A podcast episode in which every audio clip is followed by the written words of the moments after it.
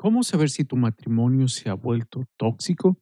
Si es que estás siendo abusada ya sea físicamente o emocionalmente, es la pauta más clara de que estás en una relación tóxica. Sin embargo, no es tan claro como parece porque muchas de las veces tendrás la tendencia a minimizar las acciones de tu pareja, lo que significa que estás en la etapa de negar lo que todo el mundo se da cuenta excepto tú. Es por eso que en este episodio te hablaré de los comportamientos que caracterizan una relación tóxica y empezamos.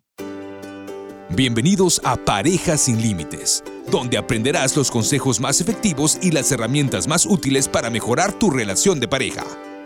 Ahora permíteme presentarte a su anfitrión, el licenciado José Villafuerte, psicoterapeuta, autor y coach de parejas.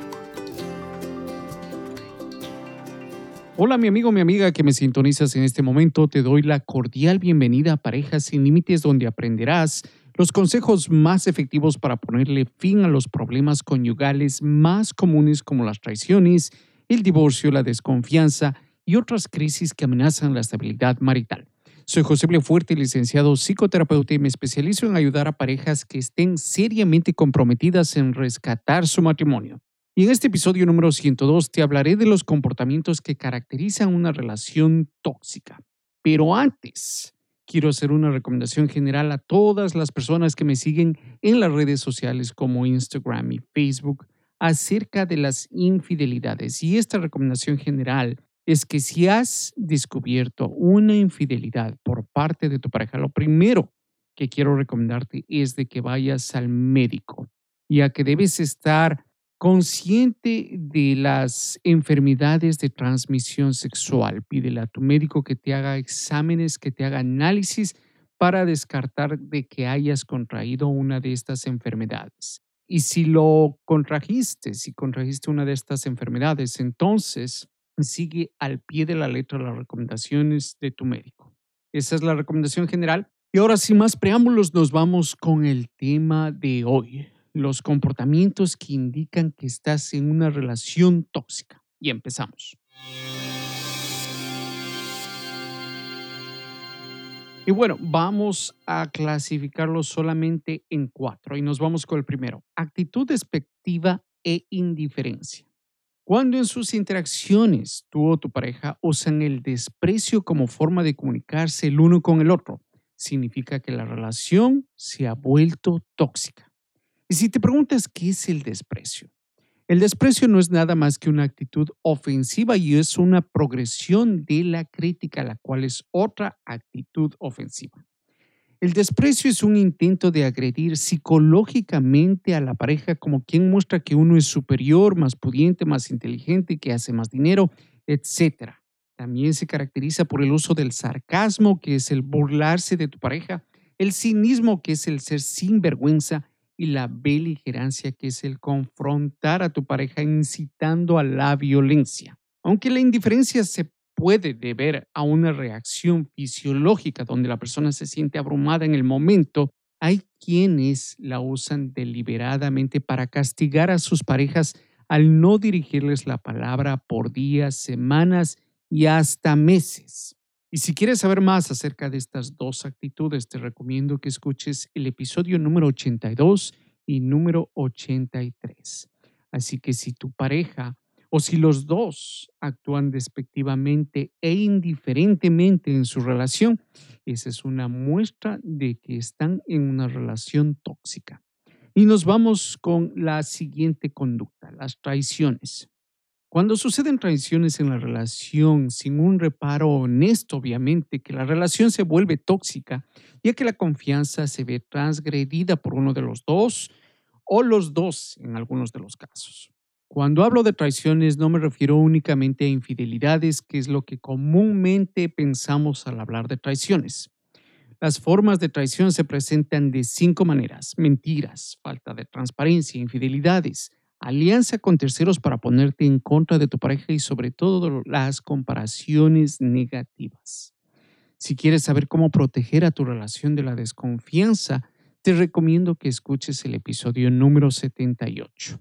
Y antes de seguir con los otros, con las otras conductas o comportamientos, nos vamos con unos breves cortos comerciales. Este episodio es traído a ti por Consejería y Coaching Bilingüe Integral. Si buscas servicios de psicoterapia individual, familiar y de parejas y te encuentras en el estado de Connecticut, entonces contáctanos al 844-912-9832 o visitando nuestra página web a www.integratedbilingualcounseling.com. Nuestro grupo de psicoterapeutas estarán prestos a atender tus necesidades con la empatía y el profesionalismo que nos caracteriza. Y si buscas servicios de coaching de parejas dentro y fuera de los Estados Unidos, entonces contacta al experto, el licenciado José Villafuerte, escribiéndole a josevillafuerte@parejasinlimites.com o visitando su página web a parejasinlimites.com. Y ya estoy de vuelta y nos vamos con la siguiente conducta, la falta de interés sexual. Y si bien es cierto que durante la etapa del noviazgo y tal vez los primeros meses de matrimonio, el interés sexual está en su cúspide. Una vez que vienen los hijos, la rutina diaria, las obligaciones, el no saber cómo lidiar con los conflictos de pareja, pero sobre todo la falta de atención a las peticiones que nuestra pareja hace por llamar nuestra atención, valga la redundancia, pueden causar la falta de interés sexual. En consulta he visto parejas que empezaron teniendo relaciones sexuales todos los días para terminar en una vez al mes y en algunos de los casos, te comento, solo en ocasiones especiales como los cumpleaños, algún aniversario, etc. Es por eso que es importante el poder ser recíprocos con nuestra pareja cuando piden nuestra atención. Esto es exactamente lo que el doctor Garman nos dice en su libro Las siete reglas de oro para vivir en pareja Acercarse, él nos dice que el acercarse es la base de la conexión emocional, la pasión y una vida sexual satisfactoria. Si te gustaría leer su libro, Las siete reglas de oro para vivir en pareja, pondré un enlace en las notas de este episodio. Así que si existe la falta de interés sexual en tu relación, esta es una señal de que estás en una relación tóxica y te recomiendo de que busques la ayuda de un profesional. Y nos vamos con la última, los comportamientos controladores. Cuando tu pareja controla con quien hablas porque te demoraste demasiado en llegar a la casa. Demanda llamadas por videoconferencia. Revisa tu celular, te pide la clave de, de tu teléfono y correos inclusive. Te dice cómo debes vestirte, te aísla de familiares y amigos. Todas estas son muestras de que la relación se ha vuelto tóxica. Y a esta conducta van acompañadas también los celos donde inclusive vemos como él o ella culpa a su pareja por su conducta.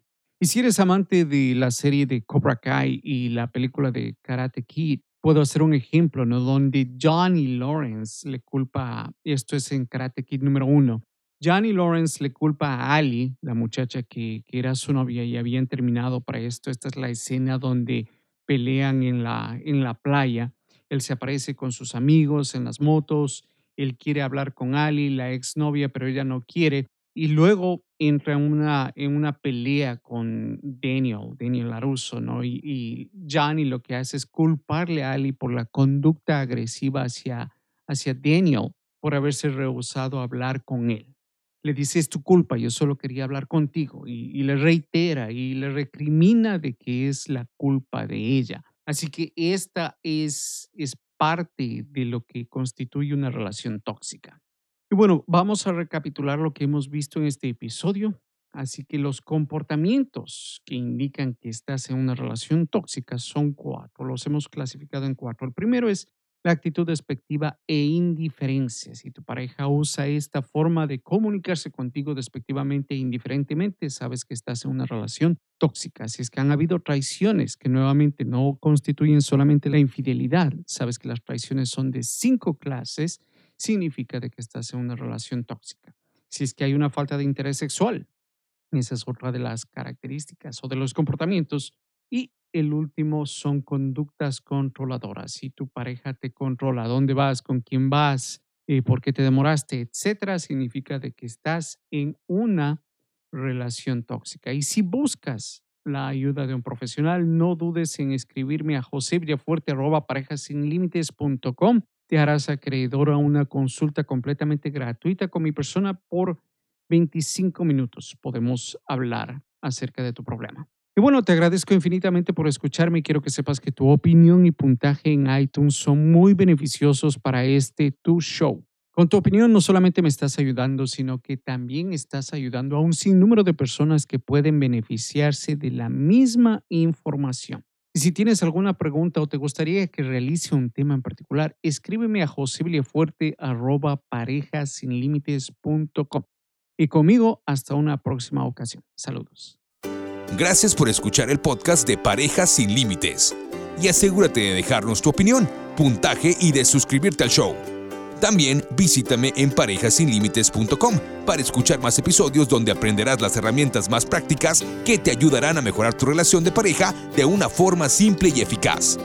El tema cubierto en este episodio es entregado a ti con el entendimiento de que ni el anfitrión ni los invitados están dando consejería profesional pertinentes a casos particulares. Si tú piensas que necesitas apoyo o servicios, no dudes en buscar ayuda.